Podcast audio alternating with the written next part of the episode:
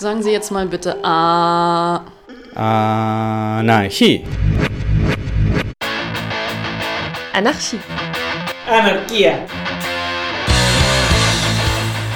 Ob geschichtlich oder brandaktuell, Mit Berichten und Interviews, mit Beiträgen und Collagen. beleuchtet das anarchistische Radio Berlin das Phänomen des Anarchismus. Viva la anarquía! On the 14th of February 2022, there was an info event held in the New Yorck Bethanien space in Berlin by the Gorillas Workers Collective about their experiences in their efforts to organize as gig economy workers. The following is a recording of this event. More audios by us, the Anarchist Radio Berlin, on our blog aradio-berlin.org.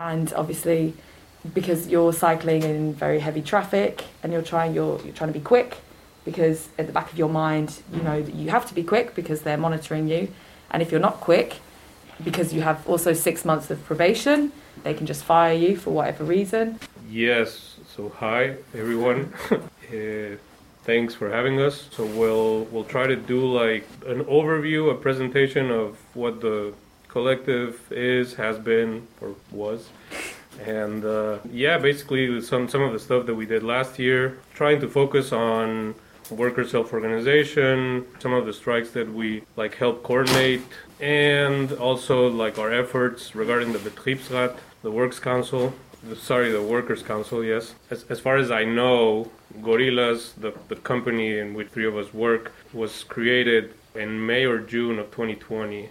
Date is it has never been been clear, and it was it was created as like small startup by a person who, as also as far as I know, had been like previously involved in creating other startups. A, a person by the name of Kağan Sümer and they had one warehouse i don't know for how many months in prenzlauer berg that warehouse then became uh, like the office or one set of offices for the company and it expanded relatively quickly in the following months of uh, 2020 and then yeah most of the people started i guess in the initial months like either in the last months of 2020 or in the initial months of 2021 most most of the people of the collective uh, I mean, and as you've all probably know or heard, the the company basically skyrocketed uh, in 2021 and be- became a, a unicorn, which is a, a useless term for um, like designating uh, startups that are evaluated in um,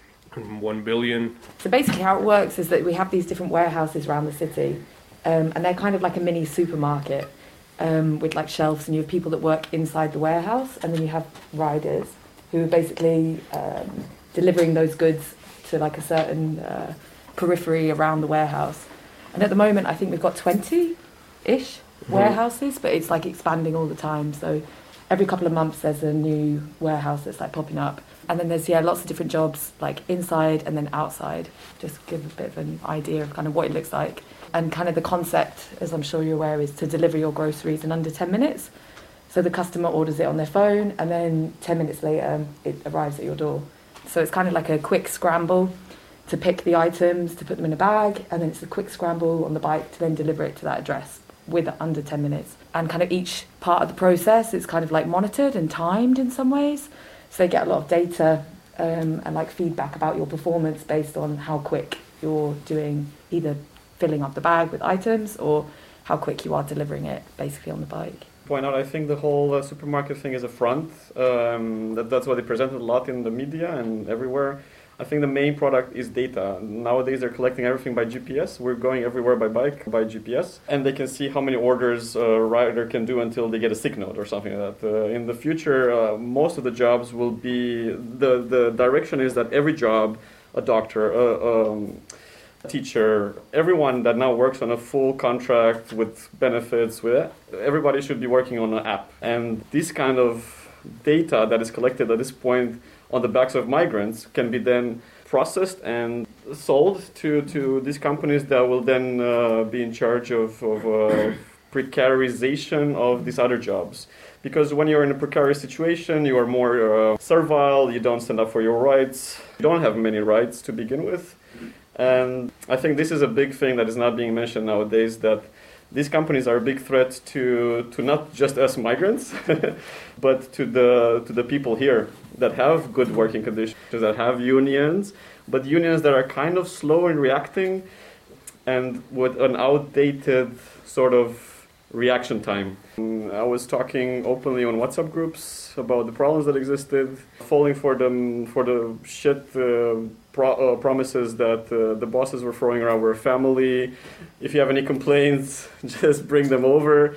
But we were gonna deal with them, blah blah blah blah blah. But those are all just tactics to get people to, to get people to show to, to to get the people who would be what they call troublemakers. They were starting lists and just to, to have people to fire at some point. So I made the mistake to, to, to comment on this WhatsApp group started by the company with my own name. So obviously I went on the list. We are not meeting at this point. Uh, we're just all writing on WhatsApp groups. So I guess the more, the least uh, experience of us were writing with our own names, while the other people who knew about organizing were trying to reach people quietly in the background and telling them, "Hey, you want to come to a meeting? Hey, let's meet, let's meet." And we were all the people who were not used to meetings and organizing. Were kind of like, "Ah, yeah, I don't know, it doesn't really fit." In my free time, I just want to do fun things. I don't want to meet. So we're kind of resistant to, to the idea. Eventually, we did start the meetings, and people started sharing their knowledge with us. So that was very nice. And but eventually, the company uh, caught up. There were issues in last February where there were strikes because there were uh, there was some storms in which riders were refusing to refusing to work. So they had to close it, so it made, they made it seem as if it was their choice, it was the company's choice to close it for the well-being of the workers. Uh, those were the first strikes, and as it happens, I was I was I just took sick leave immediately as the storm started. I was not even part of those, but still they went for the people who were already vocal on these groups, on the WhatsApp groups, trying to get them into meetings. And I said, I'm not coming. I'm I'm sick. I have my sick leave. So eventually, eventually, there was something else I posted online, and then the next day I was fired. And because uh, the termination letter was not legally made, was not legally, uh, there was so every time you're fired in Germany, you're only fired when you have a paper. Everything else is not legal. So if someone calls you and tells you you're fired, you're not fired. If someone comes to you and tells you you're fired, you're not fired. I didn't know that at that point, but anyway, I asked uh, support. There were people from FAU, this um, anarcho-syndicalist union that probably you know about. I didn't know that much about.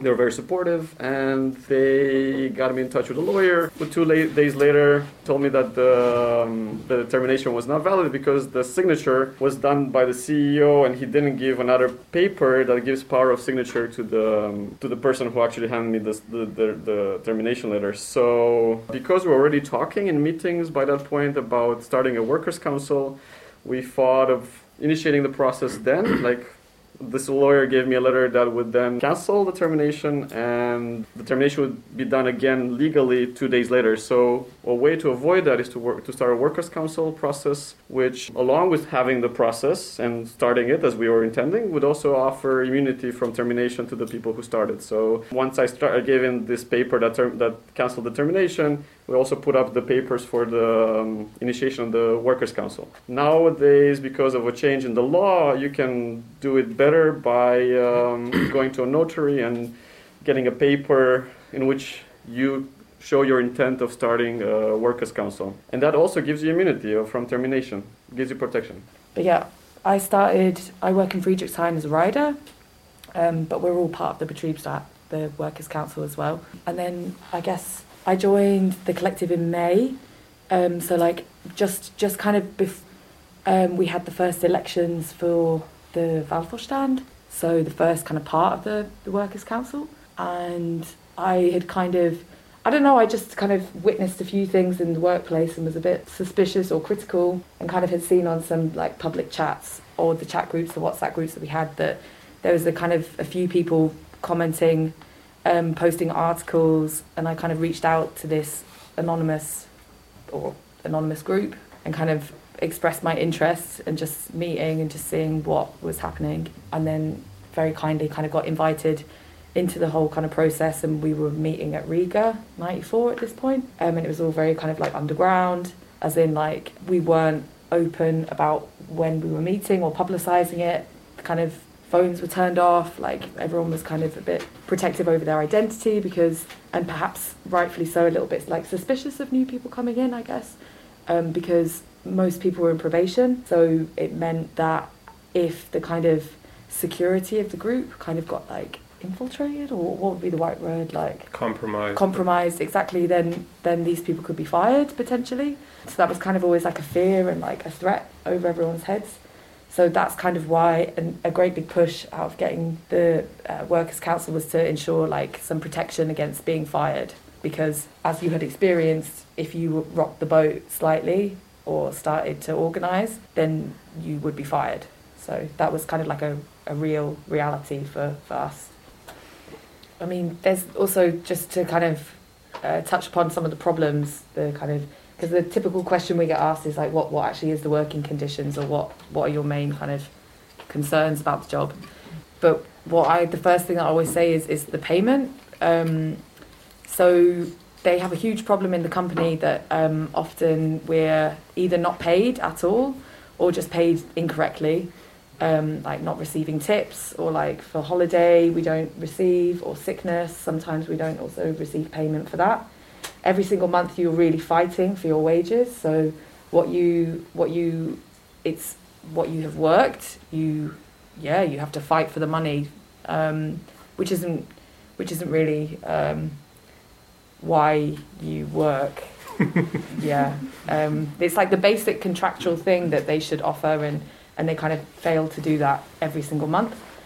Um, and they kind of use the guise of that it's a new company, that it's um, yeah, like oh, don't worry, you know we're we're trying our best, but it's not a new company, um, and it has a lot of employees, um, and it fails to pay its employees, a large majority of them. And this is a myth with the new company because although it was new at first for the first few months, then they started with when they got their uh, investments, they started getting people from Deliveroo, the former Deliveroo. They got uh, these professional union busters. Uh, there was this guy from Deliveroo. What was his name? Kroborg, uh, some guy who was top guy, top CEO. They got him, so he knew everything about payment, everything about the system that worked at, the, at that moment when they start organi- uh, hiring these uh, professionals, there's no more talk of new company. So, but they're still going on the same vein that it's a new company and it's just fake.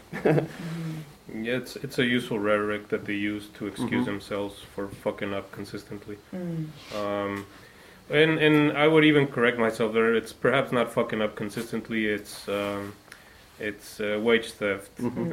Um, one thing that has caught my attention in the more recent weeks, there's like a quite serious issue of, of like nepotism in all of the Mm. warehouses. So all the all the managers are friends with the supervisors, who who are friends with the with like the writer ups, who are basically the people who like overview, surveil the the writers. If you're planning uh, to get like a promotion within the warehouse, never mind if you're like a good worker or if, or if you have like excellent performance or whatever. The the key is to become friends with someone who will then grant you that promotion.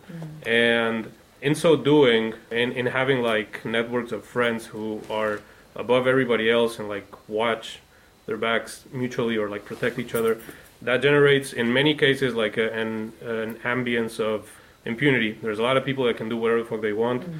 Harass employees, harass uh, co-workers, and get away with it completely because they're friends with someone who is in like a higher power position. So of course that that wasn't terribly evident a year ago when the company was not not even a year old. But as time has moved on, it has become, I believe, way more way more evident and apparent. And it's it's something that's hitting like all the more recent warehouses that we visited in different ways. Of course, each warehouse has like its own expression of nepotism, but it's it's there, definitely everywhere. I think another thing is that all those problems are there to stay and they're meant to be there to Mhm. stay because they want people to quit. They don't want people to stay there for a couple of years. They don't want pe- people to come outside of probation because then those people learn about their rights. They want them. They become dangerous workers. So they fire to hire. That's a term that has been uh, publicized by people from FAU or people who are into organizing. And it's completely true for this company. They just hire to fire. One way of hiring, firing people is through these limited contracts they give with one year uh, limited contracts or just by making life miserable. And that's intentional. we are supposed to talk about strikes today as well. But actually, I think one point that is very important about strikes is that those were not really strikes because a strike, as we were meant, like we were meant to understand quite recently, is that a strike is something that you go over your contractual basis. So you have your contract that says you have your equipment, you have your, we don't have all our, we don't have shoes, we don't have phones, we don't have this uh, minimum that we could go over for a strike. We, we don't have the basis. So what we did was a collective refusal that we stupidly, or the workers that were part of the strikes, not knowing better, uh, called the strike. But it wasn't something where people weren't aiming for ooh, 15 euros an hour or something that uh, lofty or like unimaginable, but just basic uh, contractual rights. And the fun, the, the, the interesting thing is that um, I think if people start realizing that they can uh, collectively refuse to go to work, there's nothing actually, or it makes it a bit harder for them to fire fire them. I think it all comes down to like there's just not any like regulation of the company. Um, like in terms of the nepotism as well, there's there's no external person regulating. The the bikes again there's they're kind of just they're free to do what they like. And i suppose this was the idea of having the workers council in that there would be some kind of regulation or kind of like some some kind of body to hold them accountable for stuff. But how I, I don't think we've been successful in that because um, they don't accept us as the workers council um, they've taken us to court numerous times they've threatened us with jail time with um, hefty fines just being generally um, obstructive, unpleasant, disrespectful. Lots holding the, money, like giving yeah. money away, firing some people yeah. from the workers' council. Like they've they've targeted the council specifically um, and tried to make our lives pretty difficult and in kind of efforts to kind of stop us or encourage us to quit or if they had their own ways. Very conveniently, many of our contracts are coming to an end, so conveniently, you know, we will just be cold fired. Mm-hmm. But fortunately, we have been taking them to court, and um, some people have won. So they have unlimited contracts now, which is good. Um, so it means that they can continue to organise with, with no like limitation. But yeah, so it's not been easy with the Workers' Council because I think yeah we had hopes and dreams that it would kind of solve everything and and things would really change and things would be much better for workers. But honestly, at the moment, I don't think anything's changed. But because but because they're constantly fighting us because we spend all of our time trying to deal with the bureaucracy and trying to stay alive and trying to get our wages it's really difficult for us to to have the solid means to help others to do that i think. I have two two things in mind. Um, one is that uh, i think it, it's only been in the more recent weeks that at least this is how i see it that that the council has like started to kind of realize what like one of the main benefits of its existence is, which is actually being able to coordinate with people from from various different warehouses, which mm. was something that as the collective we were unable to do because we had like zero mobility. Uh, we were like basically like stuck in our warehouses and had to well didn't have to but we would just like organize there or talk with our colleagues and our coworkers and now as the council we do have the possibility of going to different warehouses and talking with people there and, and at least trying to coordinate on like a much more like broader way. I think that's like just a key element that, that we have to exploit uh, uh, or use to our and our colleagues' favor way more than, than we have until now. But we're just only discovering it, and that is something that dif- that like differentiates what like the the nature of our like position in the company as it is now uh, com- compared to what it was before.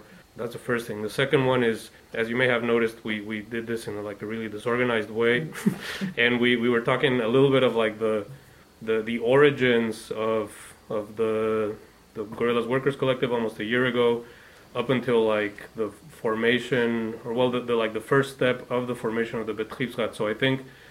And, and, and I mean, after that, we talked a little bit of like the, the problems and now our limitations as a council. So I think just to like finish the overview, it would be I, I, would I would like to propose just to like finish talking about like what we did mm-hmm.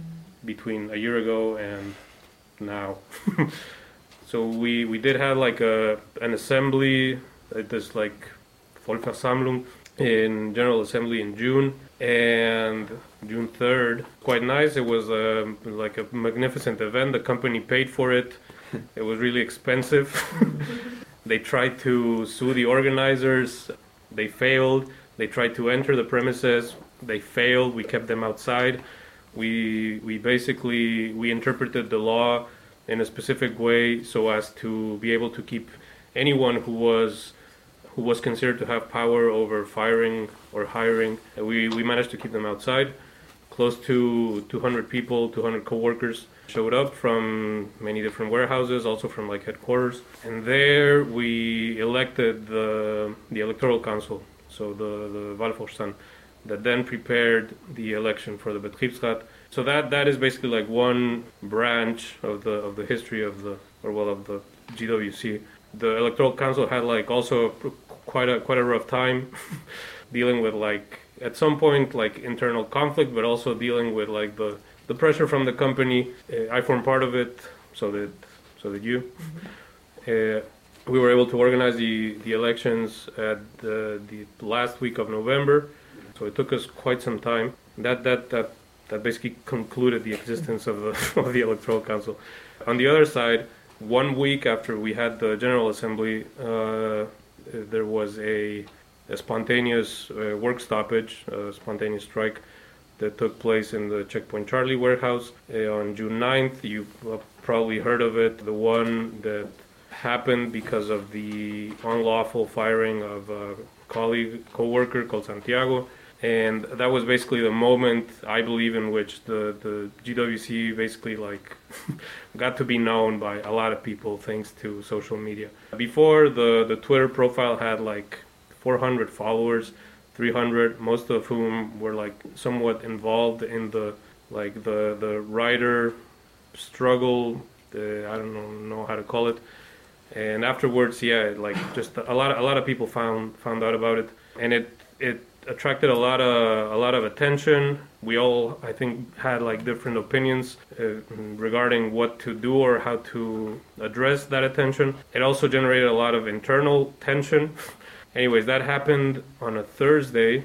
No, on a Wednesday, and in the on the subsequent days, on Thursday and Friday, there were there were other uh, blockades and, and work stoppages. That that very same Wednesday, after it happened at Checkpoint Charlie, it also happened at uh, another warehouse in Torstrasse in Mitte. There, we were this close from from either getting beaten or or like mass arrested by by the by the riot squad, which was called by or summoned by the city manager who was there happily um, staring at us.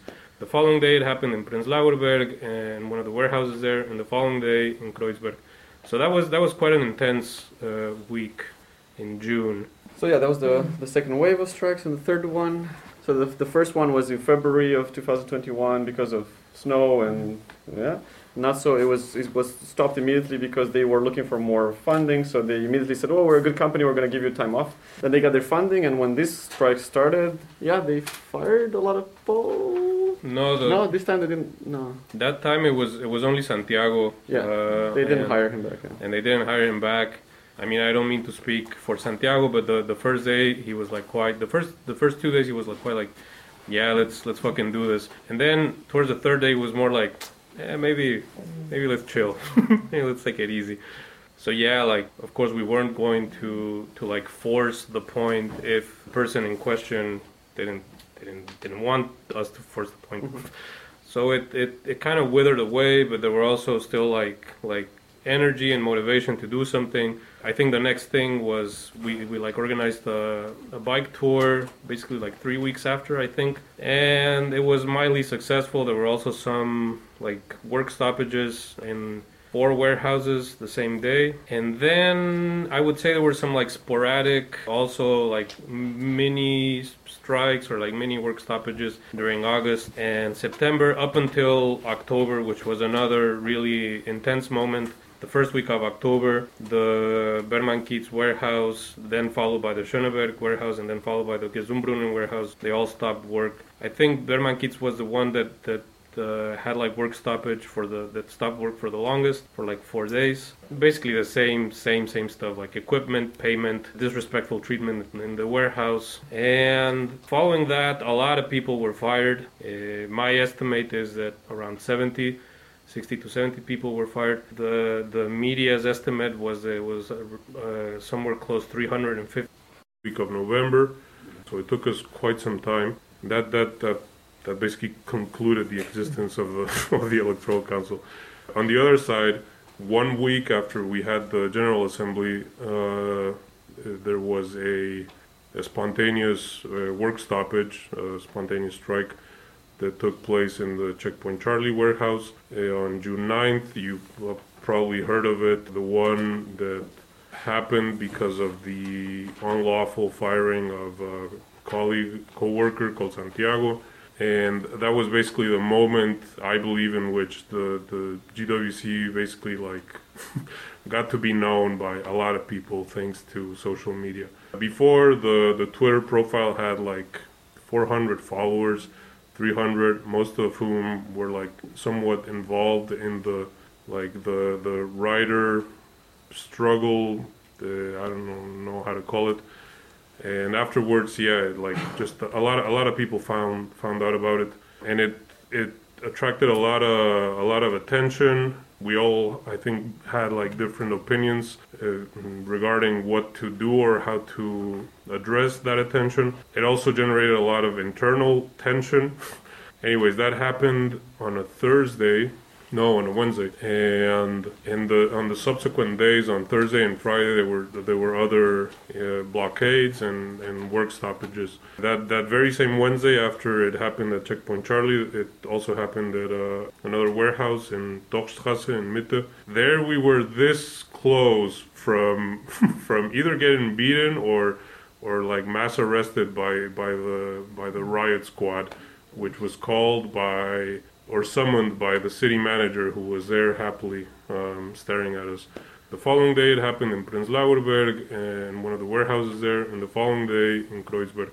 So that was that was quite an intense uh, week in June. So yeah, that was the the second wave of strikes, and the third one. So the the first one was in February of 2021 because of snow and yeah.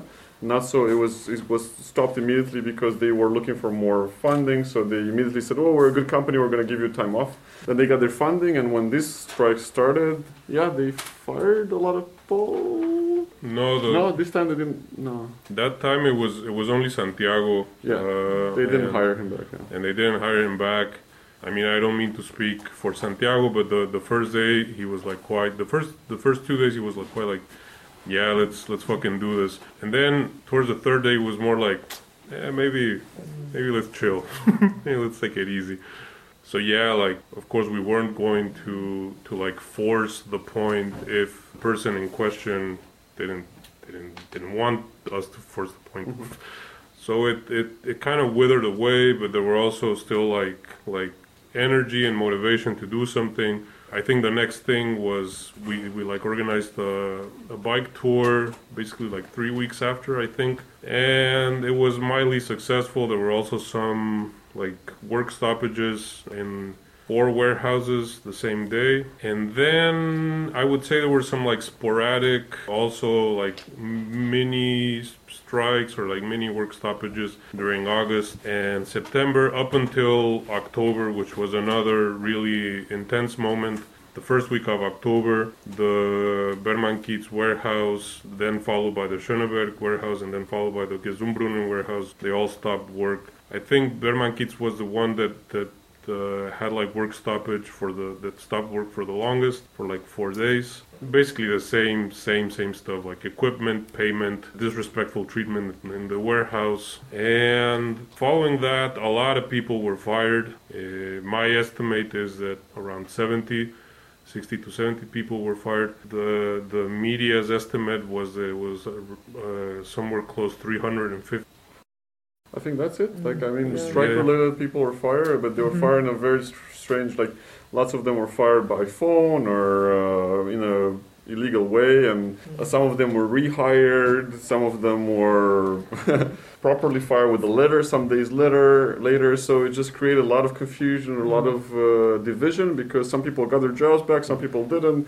Some people weren't sure if they got it back. So there's a lot of lack of knowledge about rights within uh, within this group of workers, uh, the gorillas, and in general the, the delivery sec- sector. They worked. They worked to just mess with people by by doing illegal things around the, the time